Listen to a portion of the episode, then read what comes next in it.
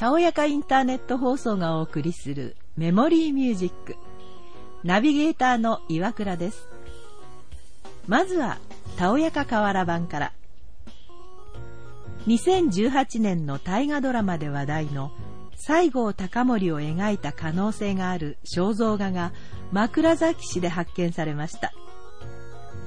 作者や制作年は不明で、本人であるかどうかは確定されていませんが、西郷家ゆかりの演者は、祖先から聞いた西郷さんの特徴が揃っていると期待しているそうです。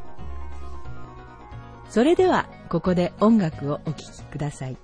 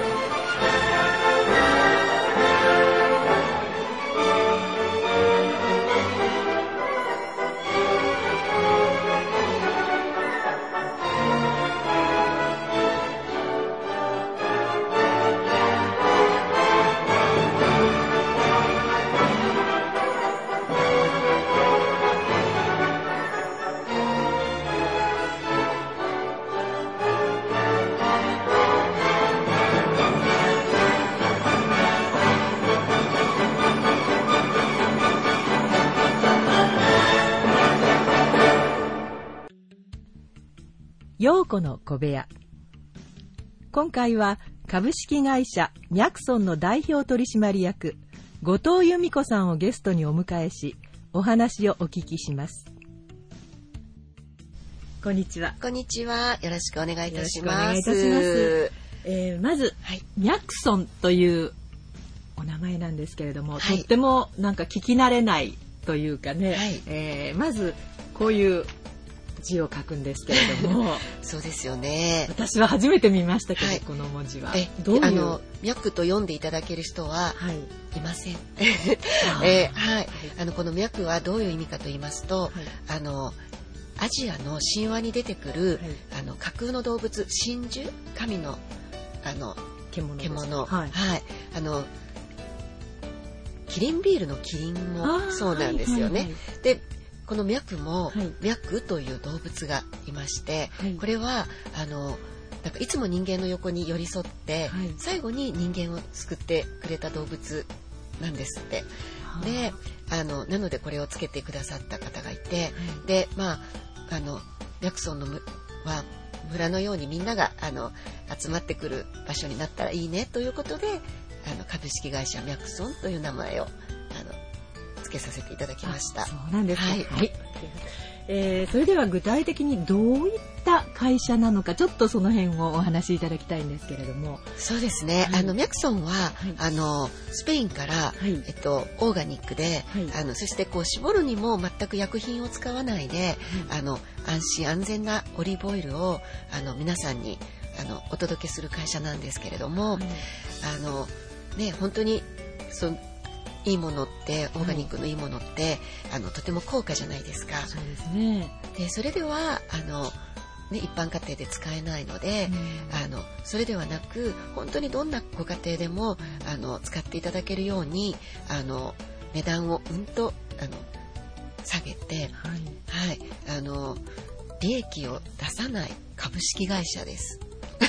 ありえないんですけれど。利益を出さない会社なんですか？はい、あちょっとなんかね普通ではちょっと理解しがたいですけれども、そうですよね。そこで働いてらっしゃる方っていうのはどういった方々なんですか？あそうですね。あのみんな熱い思いを持って、はい。はい、あの今のこの世の中ねあのなんかこうみんない働くことに喜びを持ってる人ってはい少ないじゃないでそうですか。すね。であの私はこう生きることってはい喜びだと思ってるんですね。はい。それで働くことが喜びだと思ってるんです。であの働くことが喜びと思えるようなそんなあの会社を作りたいなっていう思いで、でそれでこうああのやろうやろうといううん。あの思いのメンバーが集まって、うん。はい、であの利益を出さない会社って言うとみんな「えー、そんなことはありえないよ」って、はい。あの思われるかもしれませんが、あの私きっとあの社会に出たことがないので、はい。あのだからあの何もわからないからできたんだと思います。で実際あの株式会社ミャクソンは、えっと、2016年の,、はい。あの7月1日からあの、はい。活動が始まったんですね。はい。はい、それであの今のところあのなんか夢に描いてたような形が徐々に出来上がってきております。はい、あの利益を出さない会社と言いましても、はい。あのそちゃんとあのスタッフは、はい。あのにもあのお給料が回るようには考えています。それだけは最低限。はい。利まあ 利益を出さなくてもやっぱりそういうことはちゃんとやっていけるわけなんですね。ってことはですね。回っていけばいいわけじゃないですか。そうですよはいね。本当にいいものがあのね循環していけばいいんじゃないかなっていうことでであの今までっていうのはあの生産者の人ははい。ちょっとでもあの安く叩かれて売らなくちゃいけないじゃないですか。それで消費者の人はうん。高く買わされている、うん。ね、それではあの誰も喜びにならないんですよね。であの生産者の方っていうのは少しでもあの高く買っていただけたらうん。それは嬉しいじゃそないですか。ですよね。うん。で消費者の人はうん。ちょっとでも安くうん。購入できたらうん。嬉しいですよね。理想ですね。ね。うん。でそれとっても簡単なシンプルなことをやってしまったらいいじゃないですかって。でそこにちょっとこうあの、ね、スタッフの手数料というかお給料が発生できればそれであの成り立っていけばいいんじゃないんでしょうで会社って株式会社ってどんどん大きくしていかなきゃいけないっていうのが、ね、皆さん当たり前って思ってるんですけれども別に会社大きくならなくてもいいんじゃないでしょうか。ちゃんとあの回っていけばそれでいいんじゃないでしょうか。でもその利益を出さないのにスタッフのお給料が出るってことは、はい、一般の会社っていうのはすごく儲か儲けてるってことですよね。それが常識ですもんね。だからメクソンはその今までの当たり前を、あのん？ちょっとあのこういう会社があっても面白くってみんなが豊かになるんじゃないの？っていうところで、あの実験だと思っております私は。はい。その2016年から始まったということなんですね。そうですね。7月1日にあの動き始めたんですけれども、実は実は、えー、急に本当に急に出来上がった会社なんですね。と言いますのはあの今オリーブオイルの会社なんですけど、はい、本当はオリーブの実をあの扱いたいなと思ってるんですね。であの5年ぐらい前から、うん、あのオリーブの実を探して、うん、あのメンバーが、うん、あのスペインに移り住んで、はい。あのそしてこうオーガニックの村を探して、はい、であの最初はこう一般で売られてるあのオリーブオイルのあの半分ぐらいの金額で皆さんにご紹介できたらいいねって、あの思いだったんですけれどもあの突然去年あのスペインに私が遊びに行ってる時に、農園に遊びに行ってる時にあのいやこんな会社があってもいいんじゃないかっていう発想が、あの浮かんで、であの帰ってきて突然本当に2ヶ月ぐらいであの会社が設立されたんですね。そうなんです。はい。というのもあのスペインの工場を見せあの、シポル、あの工場を見せていただいて、あのそこで初めて知ったんです私。私もオリーブオイルが大好きで、あのオリーブオイルで全部お料理してるぐらいだったんですけれども、なのであのオリーブオイルは知ってるつもりだったんですが、ちょっとこだわりもあって少しあの金額も高いのを使ってたつもりなんですが、はいはい、スペインの工場を見て驚いたんです。というのは、えこんな危険なものが一般にあのエキストラバージンオイルとして売られているのっていうのを見てしまったんです。か？そうなんです。あのエキストラバージンオイルって普通一番搾りですよね。よね。一番搾りは本当にねあの薬品も使わずに絞られるんですけれども、うん、もうそれは本当にあのオリーブの10%ぐらい実の10%ぐらいなんですね、うん、であと残りをどうやって絞るかと言いますとあの石油系の溶剤を使って高温で熱してそれであの抽出されているんですね。でそれをあの、まあ、さらに精製して、うん、無味無臭にして、当にこんなこと言ってしまっていいんでしょうかね。あの、そこにエキストラバージンオイルを混ぜてるんです。はい。で、それが、あの、当たり前に、こう、店頭に並んでいる高級オイルでもそうなんですか？いや、ちょっと、ちょっと、ちょっと呼吸っていうものでも、それでした。で、あの、びっくりしました。で、それをこう口にした時に、え、普通のオリーブオイルじゃないって私も使ってるオリーブオイルだったんですね。